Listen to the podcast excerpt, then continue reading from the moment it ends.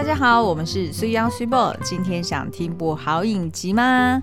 那今天我们要来 fulfill 我们的承诺，嗯，就是要聊《醉打金枝》的下集。哇，你不能那么早就讲这句话，因为很多人就开始，那我不要听了。最好是，那不然你的那个标题是怎么写？哦，对哦，对啊，你的标题要怎么写？又要又要骗点击，满足听众愿望或者实现承诺，我们要继续聊，然后就叉叉叉叉。好啦，呃，其实基本上就是我们呃本来礼拜五要聊《醉打金枝》嘛，因为要把就是这一出我们很爱的港剧聊完。对，但是呢，就发现说，哎，其实我们刚看完《黑豹二》，然后好像《黑豹二》的评价还蛮两极的，嗯，所以我们就决定说，好，那我们在。把就是最打金枝聊完之前，要不然就是礼拜五就先聊一下黑豹二。明明就是因为没有人留言想要听我们讲，我真要讲吗？果不其然，流量是比较好的。好，但是没关系，因为其实呢，我们也有非常热情的观众哦，嗯、有特别来 Apple Podcast 底下留言鼓励我们。那尤其是这一位呢，他叫做好剧值得推荐，就是他的那个名字啦。嗯、然后他就提到说呢，最打金是那一集呢，真的很有共鸣。光是这一集呢，他就重听了三次，真的太好笑了，把他拉回到往日的港剧时光。本来呢，一心期待周五要有最打精致的内容，但是期待却落空了，所以他特别拜托下星星期一，也就是今天了哈，不要让他失望。他指明哦，不要让他失望。然后他也很推荐，就是没有看过的人真的可以去看一看哦，因为真的是一出好剧。嗯、而且呢，他有提到说，哎、欸，其实以前的很多港剧都非常的多元哦，像是《寻秦记》呀，《寻情记》我大爱。冲上云霄啊，啊！没看过。呃，然后什么悬什么什么憨夫。《贪夫成龙》嗯、哦，然后还有《隔世追凶》都很好看，完全不输现在的韩剧哦。是没错。哎，其实我蛮同意这这句话的，嗯、就是其实真的是上一集呃那一集我们就有聊到说，哎，其实有很多的元素你在现在的韩剧里面都可以看得到。对。那它当然就是执行的更精美啦，但是呢，以往的港剧节奏真的是超 超到位、超快的，尤其是尤其是《醉打金枝》的最后一集，嗯、我们把它看完了。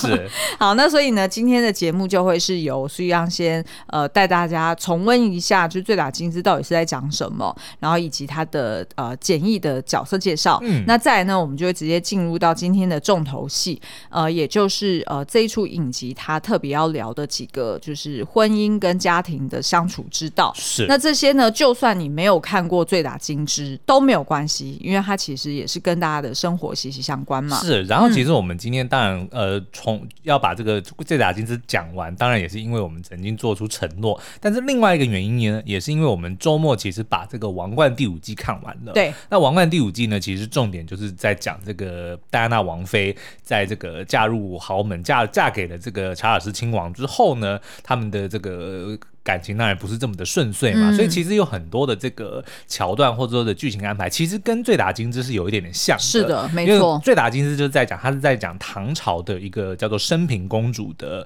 公主，嗯、一个叫做升平的公主啦。那她因为是在这个唐朝终结了安史之乱之后，那个皇帝登基之后所生下的第一个小孩，然后是一个女儿哦，所以他就当然是对她宠爱有加，然后也也认为说，哎，她的降生应该会带给这个大唐的这个。呃，就是盛世，盛世能够、嗯、能够 restore，能够重、嗯、重新 重新下去，找不到那个字。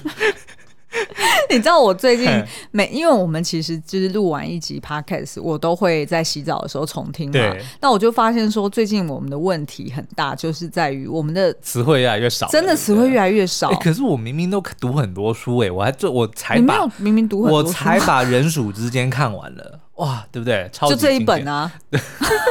然后我现在正在看《心是孤独的猎手》，哇，都是经典的小说。啊？《心是孤独的猎手》哇，这个是欧巴马大推荐，村上春树大推荐的一本小说。哦，是哦，最近的吗？嗯、还是经典小说？呃、我忘记它的时间，就是不是不是这么新的小说，我没有读，我怎么会去管它是什么时候出版的？好书我就读啊，对不对？好，OK，Anyway，、okay, 反正我就发现说，我们的问题就是词汇好像越来越少，嗯、就是很多时候你要形容的词穷，没有，对我觉得这个可能比较像脑雾。这个可能不是词穷，重点是我们还没确诊啊，脑雾个什么劲？这跟步入中年是有关系的。哦，对，应该是。好，Anyway，反正呢，就是这个升平公主降生之后呢，就得到了这个全国上下的爱戴，尤其是得到皇帝的这个宠爱哦。所以当然呢，就是当她届临了这个适婚年龄的时候呢，就要帮她找一个称得上的她的驸马嘛，对不对？那但是呢，因为这个升平公主呢，眼界很高，再加上呢，她自恃。那个是自恃了，自视甚高吧？对对对，这个自持那个字不是 哦哦，你是说那个呃心字旁的那个是哎。对，是啊，是啊，没错，没错，没错。但是还有另外一个势，就是势力的势，也是自视甚高。反正呢，因为广东话里面有一个俗语叫做“王大雷唔忧嫁”，就是皇帝女不忧嫁。如果你是皇帝的女儿呢，你绝对怕不怕嫁不出去？如果你是台积电呢，你绝对不怕你的股价会掉很低。这同样的概念。呃，对，最近又回来了，是不是？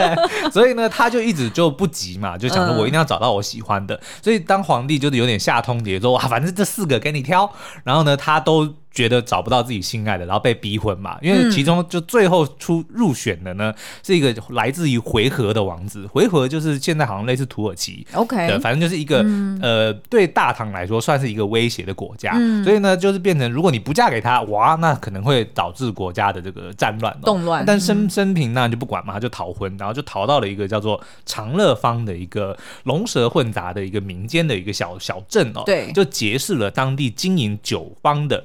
呃，那个叫什么酒馆的小老板、嗯、叫做袁爱，嗯，然后两个人就发生了感情哦。那、嗯、后来才发现说，哎，袁爱他的真实身份呢，其实是唐朝大将军郭子仪的私生子。嗯，那反正最后就演演变成前半，呃，这个影集的前半呢，就在讲说升平公主跟袁爱相爱的故事。那后来当袁爱的这个身份揭露，她变成了郭爱，她当然就是要想办法，呃，就是能够帮那个公主。解除婚约，然后让跟他结婚嘛，所以后半呢就变成了他当郭爱成为了驸马之后，他跟升平公主的婚姻生活。嗯，嗯，那但是、嗯、还没讲完、哦。你说，嗯，因为这个剧名叫做《醉打金枝》，对，就是因为呢有一个非常有名的轶事，就是这个郭爱呢是真有其人哦，升平公主也是真有其人。然后据传他的确有一天郭爱在喝醉酒之后呢打了升平公主一巴掌，然后呢、嗯、还跟他说，要不是我老爸不想当皇帝，你们。他是姓李嘛？对，你们李家，你你爸能当皇帝吗？你有公主当吗？然后当然就是让那个郭子仪吓死了，因为当这个臣子最怕的就是被冠上那个逆贼的罪名嘛。对，所以他就把他的儿子五花大绑就绑去了金銮殿上，跟皇帝要请罪。哎、嗯，没想到这个皇帝呢，一来可能真的是怕这个郭子仪，他真的是位高权重，然后又有兵权嘛。然后再来呢，可能他本人也蛮明事理的，他反而安慰郭子仪，就不是以君臣的身份，而是以亲家的身份说：“嗯、哎呀，我真的小两口。”吵架你那么认真干嘛呢？对不对？说不聋不吃不聋不做家翁，就是反正如果你要当这个公公的话。不吃不聋，聋就是耳聋的聋。对对对对，你就是要装聋作哑，这种小事情就算了。嗯，那所以反正后来就是不了了之。然后醉打金枝那个就变成了一段算是译文，然后还变成辗转变成很多这个京剧啊或者戏曲的这个原型哦。那后来就是在这个一九九七年的时候呢，TVB 就把它拍成了影集港剧，大受欢迎。嗯，所以这个就是醉打金枝的一个前因后果。嗯，不过在这个醉打金枝的这个港剧里面呢，它的确是改写了刚刚虽刚讲的这个当初这个意识的发展经过，因为等于就是说，对于这个皇上来说，他在港剧里面呈现的就是他真的觉得很害怕，他的呃，就是他的郭呃，就郭子仪会去反抗他嘛，然后呃，其他的呃臣子们呢也都在旁边。算是虎视眈眈，然后也都想要分一杯羹，所以呢，就呃刻意的去操弄，然后并且让这个呃就是郭子仪以及郭爱，也就是这个男主角，就是一干人等就被抓入大牢里面、嗯、然后他们还发生了就是休妻，就是皇帝逼着真明公主就是写下休书，把、嗯、不是休夫，是不是就是休妻？休夫就把这个郭爱给休了，然后他们就被贬为平民了。嗯，嗯对，好，所以这个就是呃最打金枝的一个故事。是哦，那其实呢，它的主轴啊，我们觉得蛮讶异的，因为其实你乍看这出影集，就会觉得说它其实就是一个搞笑喜剧，嗯，然后就是插科打诨的感觉。但是呢，它其实在里面埋埋藏了蛮多的深意。对，譬如说第一个，就如同刚刚虽刚讲的，会让我们联想到王冠的一个。设定跟故事，也就是所谓的门不当户不对，嗯、就是不同出身背景的人，他们相结合的时候会产生哪些问题？嗯、好，所以这是第一个问题，是不是一开始可能就是一个错误？那第二个呢，其实就是呃，在剧情中里面有描绘非常多的夫妻相处之道，而且是不只是呃郭爱跟。呃，公主两个人、嗯、哦，然后还有包含李白，也就是这个算是男配角啦，就是李白跟他的哎，那个叫什么？他的他糟糠之妻花雕。呃，对对对，花雕，花花，对花花花花，就是李白跟花花的第二对夫妻的相处之道哈、然后还有就是。郭子仪就是郭爱他爸爸跟他妈妈，因为呢，我们在上一集有提到，他这个郭子仪是当年在打仗的时候受伤了，被这个郭爱的妈妈就方小玉给救走了，嗯、然后两人就发生了感情嘛，然后最后就生下了这个郭爱。但是当时其实郭子仪是并不知道他有个小孩，嗯、然后呢也以为说方小玉就死在战争之中，嗯，所以后续就没有去找他。但是没想到方小玉其实是活下来了，所以基本上呢就是呃独自的抚养了郭爱长大哦，一个单亲妈妈，对，所以他其实是不太。呃，谅解郭子仪说：“哎、啊，你怎么都没有来找我们，就让我们这个孤儿寡母这么辛苦的这个长大哦。嗯”那但是其实他也能够明白说：“哎，郭子仪身为这个元帅，他其实是有他的这个责任在的。”所以到了后期，其实呃就会变成说，再加上当郭爱变成了驸马之后，嗯，其实他的确呃他们。父母两人都得要为了小孩的这个未来跟平安来担忧，嗯，所以就变成他们有一点像是合作的概念，嗯，就彼此之间已经不再是爱情了，嗯，但是他们之间这个夫妻的相处之道也是这部影集里面另外一个呃值得拿来探讨的一对啦，就基本上三对夫妻。嗯、对，然后呢，第三条主轴呢，其实就是借由呃刚刚说的方小玉跟公主的相处，因为毕竟。呃，通常我们一般人就会觉得说，哎、欸，其实作为媳妇的孝顺婆婆是天经地义的事情，嗯、然后而且她其实就是我们的长辈，所以就是一个呃上对下的一个关系嘛。但是当今天如果说是公主本身她有一个尊贵的身份，嗯，那她的婆婆是出自于民间，对，哦，那当他们两个人要同住在一个屋檐下的时候，那这样子的就是非。呃，非常婆媳，他们要怎么相处？嗯、对，因为这在影集里面呢，他这个郭爱醉打金枝的起源呢，当然就是因为那个郭子仪的八十大寿嘛。嗯、然后呢，但是呢，因为他们本来这个夫妻俩就在吵架，所以呢，就变成说郭爱要这个公主去跟她的公公，就是郭子仪去拜寿。那但是他就以说，哎、呃，我是君，他是臣，我不我不做这件事情，就当然是因为赌气啦。但是其实也凸显了这个问题所在，就是如果是。于公其实的确，公主是君，对，然后不管是婆婆还是老公还是、嗯、还是公公，其实都是臣子哦，所以的确是没有君向臣行礼的这个、嗯、这个惯例或者是责任。是，但是如果于私，她毕竟是媳妇，是那媳妇跟公婆呃敬礼或者说行礼，那本来就是天经地义、嗯。所以当这样子的情况发生的时候，我们在王冠里面也看到了，对，对不对？就是呃那个伊丽莎白她身为母亲的时候，她有她自己的这个一些。私心，私心，或者是他的一些这个顾虑、嗯，但是他还得要说，哎、欸，那我可是我今天是君王，对，那我这些这些私人的感情就不能够牵扯进来，是的，所以其实也是让我们在看这个这两部剧的时候，就意外发现说，哦，原来可能每一个。不管是古今中外，反正是这种宫廷家，的确都是蛮蛮辛苦的。是的，对啊，嗯，好。然后最后一条线呢，其实蛮特别，就是呃，我们刚刚说的郭爱跟李白哦，嗯、因为他们都是出自于民间，那来到这个就是宫廷，呃，可能一一开始是受到皇帝的赏识，然后皇帝呢也觉得说，哎，他们救了我的女儿，然后把我女儿照顾的很好，嗯、所以呢，就算是以官位、哈、哦、爵位来。嗯呃，奖赏他们，嗯，但是呢，他们却在宫廷中非常的不适应，对，然后也觉得好像丧失了自我的认同，然后也被控制的，呃。就是非常感觉很窒息啊，不受尊重。嗯、其实这种感觉也跟那个就是戴妃的感觉非常像啊，哦、对不对？就是戴妃嫁入宫中之后，她其实头一年就非常的不适应了。对，好，那接下来呢，我们就是会以这四条线，然后做简单的一个说明，嗯、然后适时的我会加入一些 王冠的心得。但是其实我们是觉得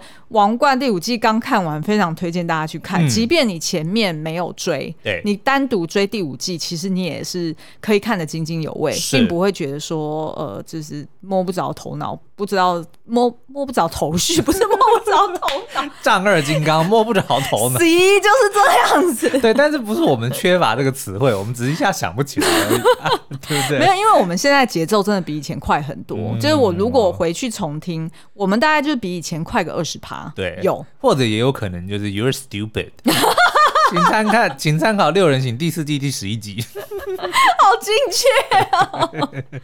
好好，那我们就先从这个第一个主轴开始好了。嗯、到底门不当户不对的婚姻，是不是一开始就是个错误？嗯，是不是其实古人或者是老一辈的人想的其实是是对的？对，就是你要找一个伴侣，你就是得要找一个出身背景。然后跟你的价值观都类似的人，嗯、才不会经营不了这个婚姻。好，那我们先来讲一下这个生平公主呢。她在这个影集里面，我记得她的年纪不小了，应该也是二十好几，将近三十岁。就以那时候来说，其实是已经超过就是一般适婚年龄的，嗯、就是她她的年纪算大，也就是说她的其实呃经历算是蛮丰富的。然后再加上她身在宫廷，所以她的确见过非常非常多就是很有才华、很有能力的人哦。然后呢，她身边也不乏追求者，肯定的嘛，嗯、对不对？那但但是因为她身为公主，她当然是要挑自己喜欢的，所以呢，反而是拥有的她都看不上眼。比如说有才华的、有钱的、有权势的、有能力的，她都因为看太多了，她不喜欢。那反而是在长乐坊里面看到郭外这个酒馆的这个小老板，他其实完全没有任何一技之长，他只会调酒。但是他的个性呢，就是非常的随和，非常的温柔，然后非常的善解人意。对，这个反而是公主在宫里面看不见的，因为大家都对她非常的恭敬嘛。嗯、对，对。但是因为国外当初不知道她的身份的时候，就的确对这个公主是让公主感受到一个完全不一样的感受。嗯，所以当她就是。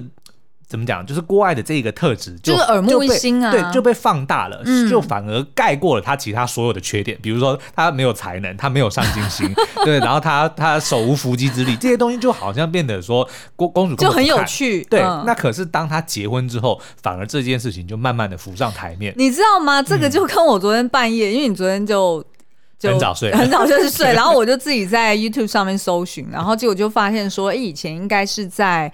呃，就是戴妃刚过世的那一年，嗯、就是有上一部，就是英国的电视台帮他做的纪录片。对，然后其中呢，就有流出一些片段，是戴妃她在生前的时候有接受，呃，就是她自己私底下找找那种所谓的演讲的专家帮他做 one on one。对。对，那所以他就需要对着镜头练习讲话，然后也需要练习做一些就是他私人的问题的一些呃回答，嗯、然后结果他就在里面其实是有去分享到说，其实他当初跟呃查尔斯王子在谈恋爱的时候的一个，就是一开始是怎么。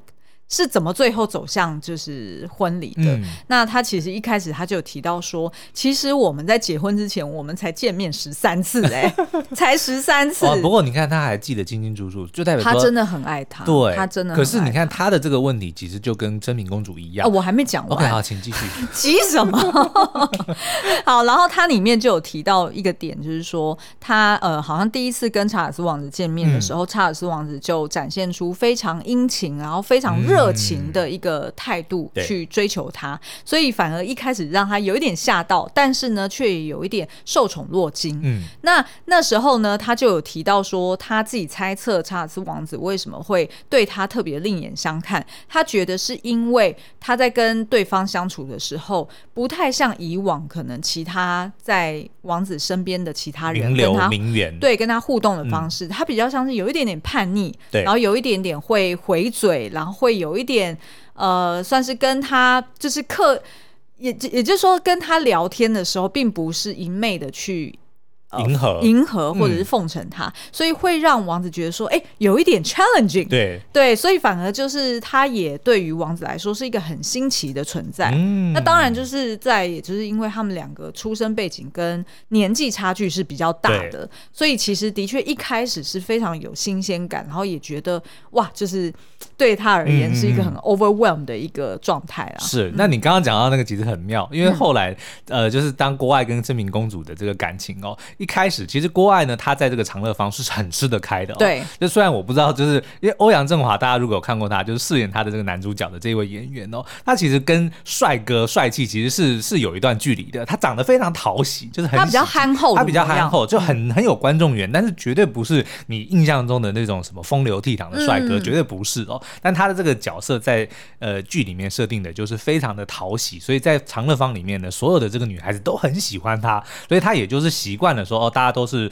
呃觉得他很风流倜傥啊，嗯、然后就是都对他很示好哦。直到他遇见了这个生平公主，她化名叫做恭喜，因为他就是讲说本宫，然后就突然觉得哎不能讲公主，就说我叫恭喜的意思。嗯、反正就发现这个恭喜，因为出身宫廷，所以就比较泼辣，嗯、就一天到晚讲说赐你掌嘴，就的确也让郭艾觉得哎好像跟别的女孩子不一样，蛮妙的。对，嗯、但是这个就跟达安娜遇到的问题一模一样，嗯、因为你看郭艾后来娶了这个公主，公主的脾气本来就很大，但是他如果当一开始不知道他的身份，觉得他只是一个小丫鬟，落魄民间的一个小丫鬟，那你泼辣一点可以，但是他当他娶成变成公主了，他就惹不起她了。嗯、可是就是这个就是认知上的差距啊。对，那刚刚讲到公主也是一开始看上郭爱的是她的这个风趣，嗯，她的这个善解人意，嗯、所以当她的那些比如说。一无是处，然后不没有上进心，当时无所谓。对，可是进了宫以后，她因为她那个时候就有设定说，她跟她几个姐妹的老公们，嗯、就是算是郭艾的连襟，是。就其他的驸马们、嗯、相比，就是郭艾就是显得好像就是没有没有什么才华，也没有什么上进心。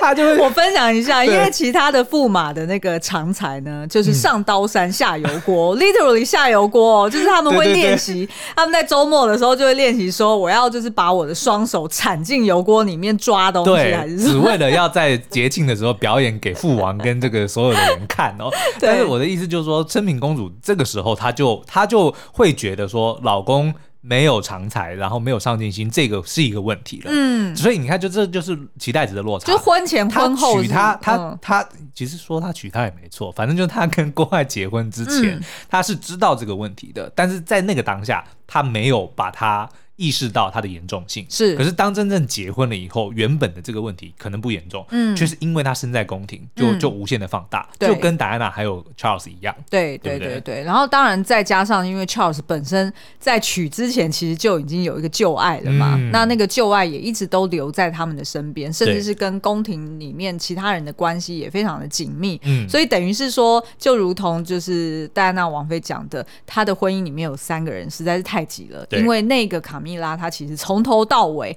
都在。对，而且我是后来看了纪录片，我才知道说，原来是在结婚的当天，卡蜜拉的，我忘了是她的老公还是应该是她的老公，嗯、还是那个就是他们呃，就是婚礼就是列队前进的，嗯、站在最前面的那个人，也就是就是引领整个。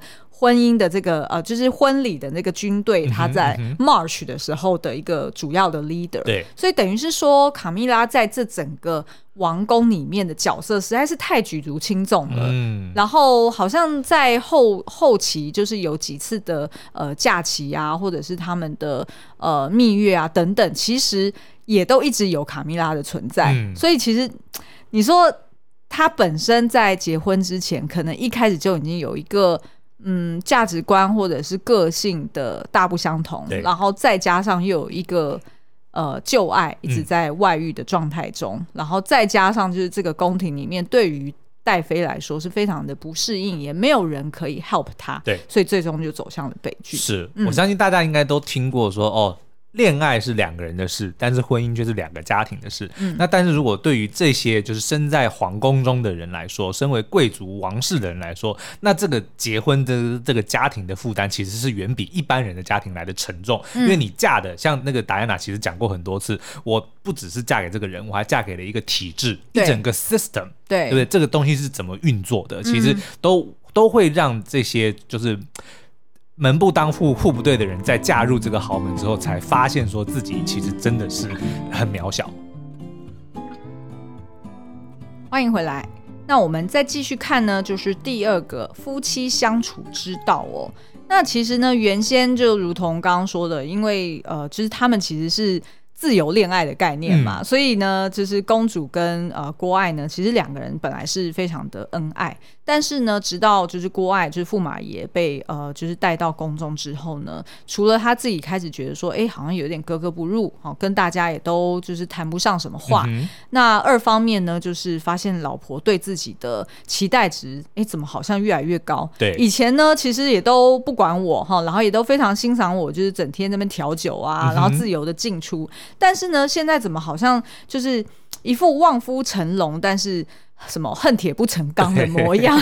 对，所以他就一直觉得说，我是不是让公主感到很丢脸、很失望？嗯、然后，所以就一直要求。郭爱去做东做西的、哦，那其中呢，有一个比较重要的转捩点，就是在于呃，当时候呢，公主就去呃独自去安排了一个郭爱的在好像兵部里面的工作，工作。那并没有经过郭爱的同意，也没有跟他商量过，就直接就跟他讲说，你就是明天、啊、你明天就去了，对，对，就要去那边了，但是也没有给他一个嗯、呃，就是。他为什么要做这件事情的一个？甚至也没有经过他的同意，问都没问过就叫他去哦。那这个郭外他本来想要随便做做，然后但是当然就就被骂了嘛。那他后来就想说，好啊，那我就认真做，所以他就认真要开始改革，但是又被骂，因为他的确就不是不懂这件事情嘛。他的工作呢，就一开始是只有记录说，哦，那个武器兵部就是谁 谁呃谁拿走了武器，谁有没有归还，然后就就每天只是在记录这件事情。对，那如果是有 AI 或者说有扫码的话，这就基本上。可以不需要郭爱这个人，是是是。那另外还有一个呢，就是要负责安排士兵的作息，比如说几点到几点操练啊，嗯、几点到几点几点休息嘛。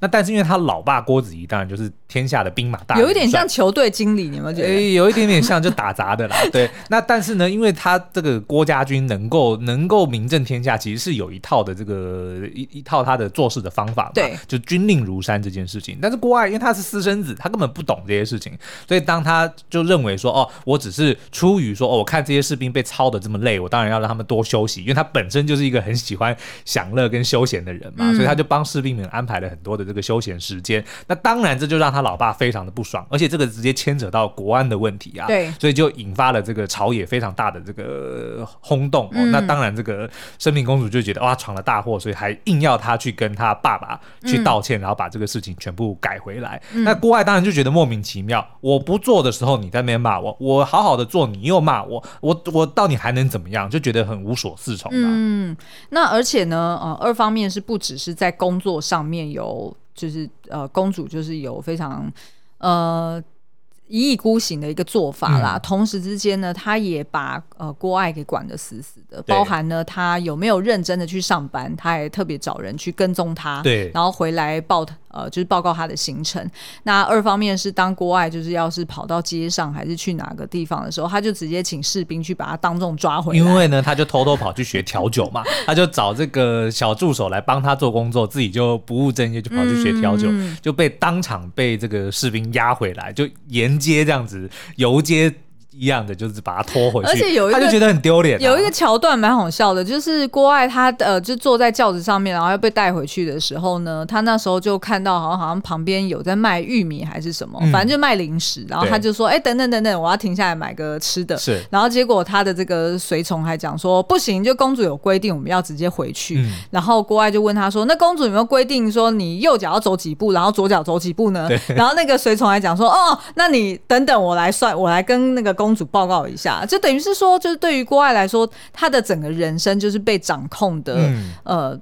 完全没有任何的隐私或者任何的自由，而且后来我们在上一集其实有提过，不是只有郭爱，所有的驸马都一模一样。对，所以后来呢，这个郭爱就受到别的驸马的引诱，就说我们就放弃吧，我们就随他们吧，我们自己来找自己的乐子哦。嗯、所以呢，他就开始跟这个其他的驸马一起一起花天酒地，嗯、然后去找太监来扮女人，一直转圈圈。那一段我觉得真的很莫名其妙。可是我觉得那一段实在太巧妙了，嗯、因为完全就是显露出这四个男人。人，嗯，他们没有办法选择过自己想要的日子，然后他要他想要就是做男人的，想要在外面找女人花天酒地，这个是大家一一般印象中男人想要乱搞的一个方式嘛。但是呢，呃，他们要这样做，可是他们知道不能这样做，不能找女人。对，所以呢，不能找女人，我就只好找太监，太找太监来扮成女人，然后在那边转圈圈，然后他们就可以上场去追他们。对，然后就这么讲说啊，不要啦，我追到你了，什么什么。然后二方面。是他们在那边喝酒，原本以为说哦，大家那边喝的醉醺醺的，嗯、结果没想到呢，他那根本不是酒，对，他那个是养生，算养生酒还是什么？哦、反正他就是拿中药来熬补成那种很浓的 中药，所以让他们喝的又是那种养生的，嗯、所以你就会觉得说，哇塞，就是你人生过到这种地步也。也太窝囊了，对，也有点。他其实他们自己也觉得很窝囊啊，对啊，对，所以这个这一段当然就是在讨论说他们两个人的这个夫妻的相处之道，嗯，因为呢，这个我们刚刚提到。生明公主呢，在长乐坊的时候，她并不是公主的身份，所以她当然可以只在乎说，哎，跟郭爱两个人之间的相处。但是呢，当她回到这个宫廷里面，恢复了公主的身份之后，而且她不是一般的公主，她是长公主，她等于是所有的皇子们里面年纪最大的。嗯、所以其实即使是弟弟，即使是太子，也都是以她为榜样。对，所以她的确会认为说，啊，我以身作则，所以我的老公当然也也得要有这样子的样子哦。所以呢，即使就算你不能够真的出人头地，好歹你也不要丢脸，不要闯祸。你也不要闯祸嘛，所以他就等于是说，呃，等于是得要被迫要把自己身为公主的这个身份跟她的这些威严，得要、嗯、得要让她的老公也。一起承担才行，对，因为毕竟是他的他的驸马嘛。嗯、但是这件事情对国外来说，当然就觉得很莫名其妙，因为国外从头到尾，他当初就不是喜欢公主嘛，嗯、他喜欢的就是这个丫鬟恭喜。嗯、所以当他后来当，因为是你如果就是因为他也面临要被砍头，嗯、所以也不得不就是顺顺势，然后因为加上他本来就喜欢公主，所以两个人就在一起。可是结婚之后呢，他才发现说，他其实结婚的对象就是。大唐的长公主，所以她也被逼着说，她就那些规范，她她甩不掉，嗯，对不对？就跟达安娜一样，她嫁给的是一个亲王，对，这些这些枷锁是她不能够不要的。她不管她多爱 Charles 这个人，嗯，可是只要成为了他的妻子，她就是。Wales 的王妃，嗯，对不对？其实，在那个《王冠》的第五季第九集里面，有一场戏我非常喜欢，这个也不不算什么暴雷啦。反正这一集这一集的这个都好精准哦。第四季第十一集、第五季第九集，就大家可以直接去看，而且我们都没有蕊过的。真的，就是呢，在在第九集里面，其实就有描绘到说，呃，当时候这个呃，Charles 跟戴安娜他们成功离婚之后，然后呃。就是 Charles，他就来到了戴安娜的住处，对，然后两个人就算是有一点促膝长谈，然后为他们的婚姻去做下一个注解或者是一个 reflect。没有，你按照戴安娜的说法，这叫验尸。对，因为他说这个婚姻都已经死掉了，你现在再重新去检视，当然就是验尸嘛。对，但是其实那时候的 Charles，他其实是，我觉得他是想要去呃做一个阶段性的完结，嗯、然后去确认一下彼此的。过去这几年十几年在一起的一个心意，对，所以他其实曾经有一度讲出一句话说：“其实你不得不说，我们两个还真心相爱过，对吧？”嗯，就是爱一直都在那里。对，然后，然后戴安娜回说：“and respect，还有尊重。”对，其实戴安娜也说没有错，我们其实是有相爱过的。嗯，那为什么今天会走到这个地步？那这个 Charles 就问他了一句说：“那你当初到底为什么要？”嫁给我，对，那戴安娜就直接说，我也可以问你同样的问题，你为什么要娶我？对，但是他有先说，他说其实我会嫁给你，嗯、其实是出自于非常非常简单的原因，嗯、就只是我爱你这个男人，对，我想要为你生孩子，然后我想要跟你成立一个美满的家庭，就这样。然后他说他没有预料到说他。其实是嫁到这个王族，嫁到这个体制里面。我觉得不能说他没有预料到，而是他选择不看。他怎么会不知道说自己他有可能选择不看？然后还有另外一个点是他当时候真的太年轻了，因为他应该会觉得爱可以克服一切。对，因为他才、嗯、他可能那个十几岁就认识他吧？对啊，他就是好像十八十九岁就认识他了，嗯、所以他结婚的时候就是二十岁。对对啊，所以他那时候根本不知道。他不知道 what it means，嗯，对，所以郭艾也是同样的，就是他，因为他毕竟就只是一个酒馆的小小老板，他怎么会知道说当驸马？What it takes，对不对？他可能他可能比戴安娜还要不知道状况，嗯、对不对？然后再加上，其实公主因为可能也是因为性别对调啦，嗯、就是毕竟还是有那个呃妻子是比较就是夫唱妇随的那个概念，可能在中国的传统里面还是比较就是中华文化里面的传统是比较根深蒂固的，嗯、所以的确也是比如说呃妻子会比较顺从丈夫去想要做什么，嗯、只是因为她是身为公主，对。但是无论如何，对于国外来说，这样子的这个。期待值的落差，我觉得他还是一直一直到影集的结尾，我觉得他都没有办法习惯这件事情。是是是，啊、其实是对，嗯、所以其实最后影集结尾是虽然是喜剧收场，对，然后有一点笑闹，但是其实你知道日后他们在继续在宫廷里面生活，其实还是会遇到很多的。对，所以除非生平能够改变他自己的这个观念，就是说，其实他娶一个一无是处的驸马也没关系，他只要自己爱他，只要彼此相爱，别人怎么看驸马你不要管。如果他能够做到这一点的话，嗯、那我觉得他们还是可以继续的幸福下去啊。嗯，对啊。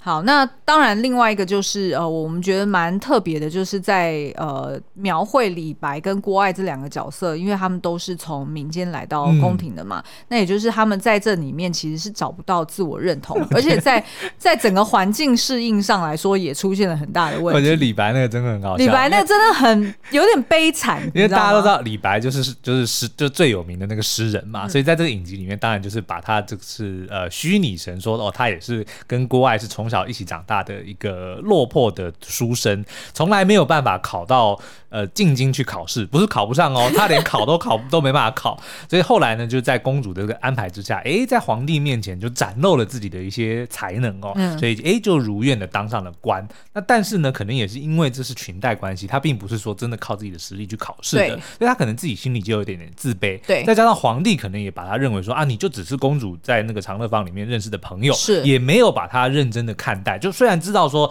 哎，这家伙读了很多书，然后诗写的很好，才华很好，嗯、但是可能还是没有经过那些正式的这个关卡哦，所以。在我印象最深，就是在这个大庭之下，就是发现说，哎，李白，你的身材很好，脱掉衣服给大家看看，然后就发现，哇，你的身材很好，还上前去摸，还叫人家，哎，丞相你摸摸，你看他的肉，那将军你摸摸他的肉，然后还叫他跟人家去摔跤，嗯，反正就是。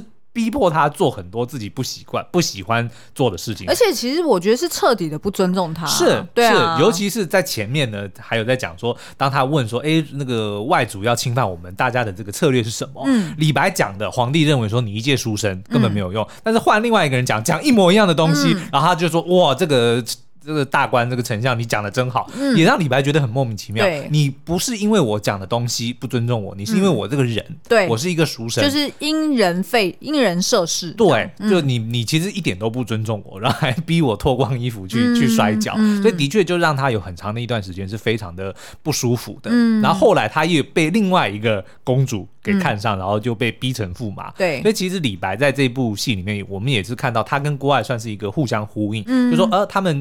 同样的是门不当户不对，原本是呃从这个民间来，然后可能对于这个宫廷或者是对于公民这件事情，好像抱有一丝幻想啊，就说啊，如果我今天成为驸马啊，如果我今天成为大官，好像我的一切的问题就会解决，我一切的愿望都会实现。但是进来了之后才发现，其实根本就不是一回事。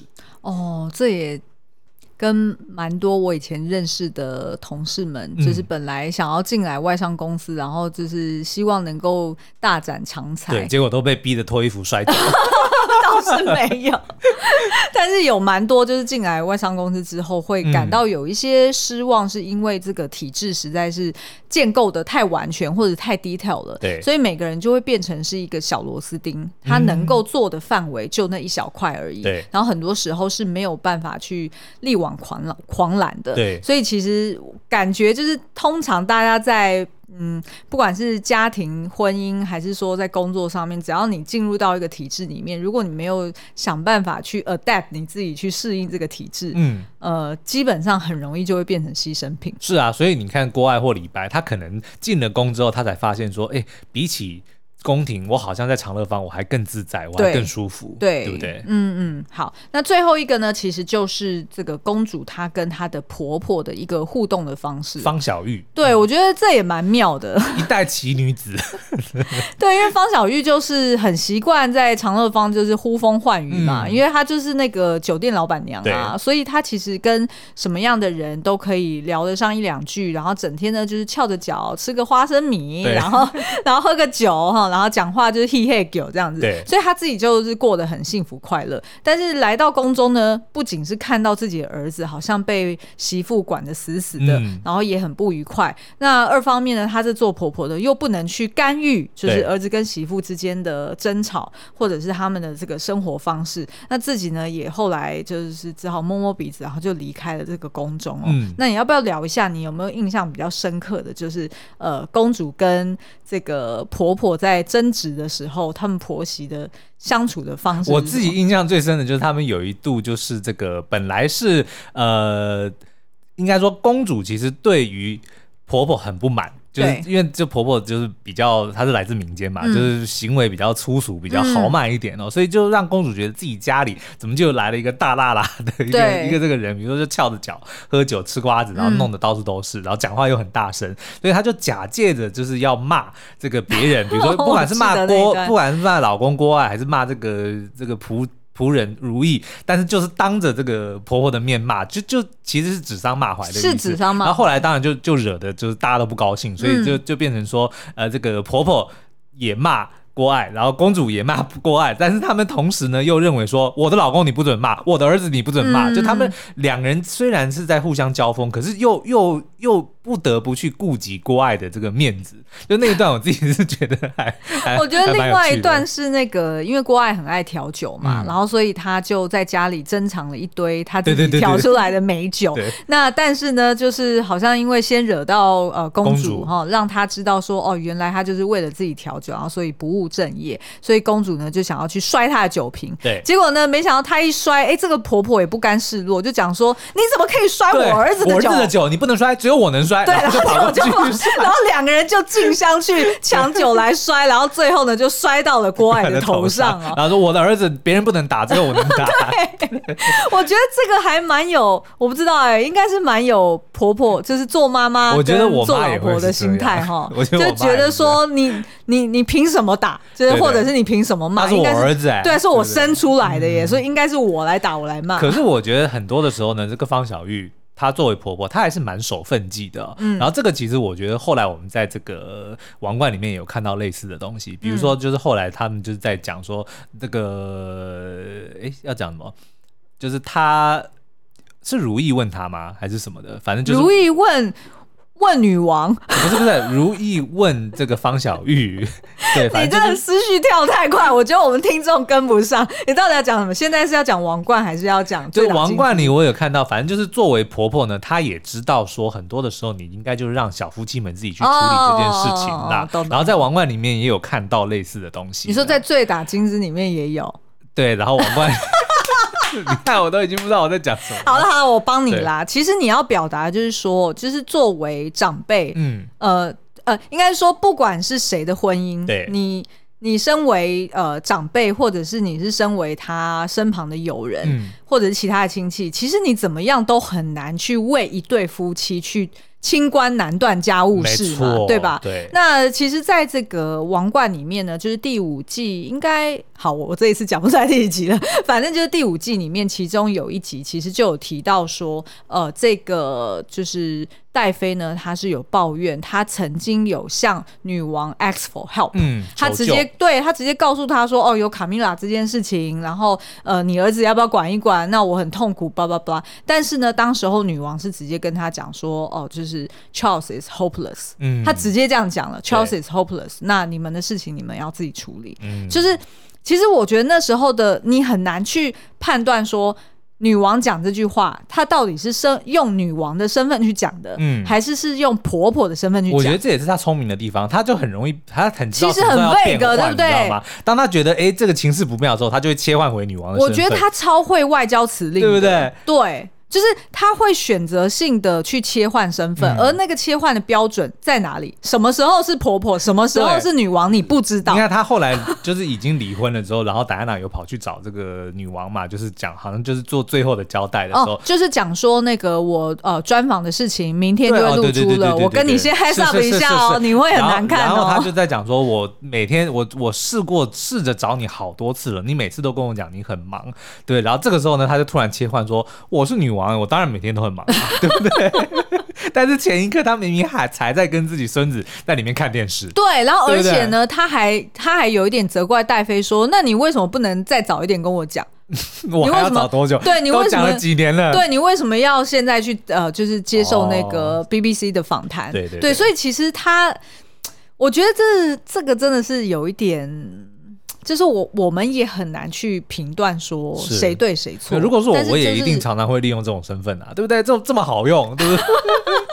对啊，就是好像他对于反正讲不过就刺你掌嘴。对，就是对女生，就是对于女王身边人，或者是对于我们呃讲的最打金枝的这个公主身边的人来说，其实他们都很 confused，嗯，对不对？他们都不知道说，那所以我现在在跟你讲话，你是公主。还是你是女王本人，还是你是我的婆婆，还是你是我的媳妇，就会变成说我有点我抓不到那个分际，我抓不到那个。说得好，伴君如伴虎，就是这样。对啊，对不对？就真的是很很痛苦了。嗯，对，好了，所以所以以上呢，就是我们对于这个醉打金枝的这个一些心得哦。那大家也发现说，哎，意外跟王冠的很多议题相似哦，嗯、所以我们的确会在。呃，没意外，应该是好，就是你不用 commit 时间。OK，没意外，应该是周三或周五，这样可以了吧？我们会就是比较完整 dedicate 一整集去聊王冠哦。嗯，好哦，那今天节目就到这边喽，我们下次再见，大家拜拜。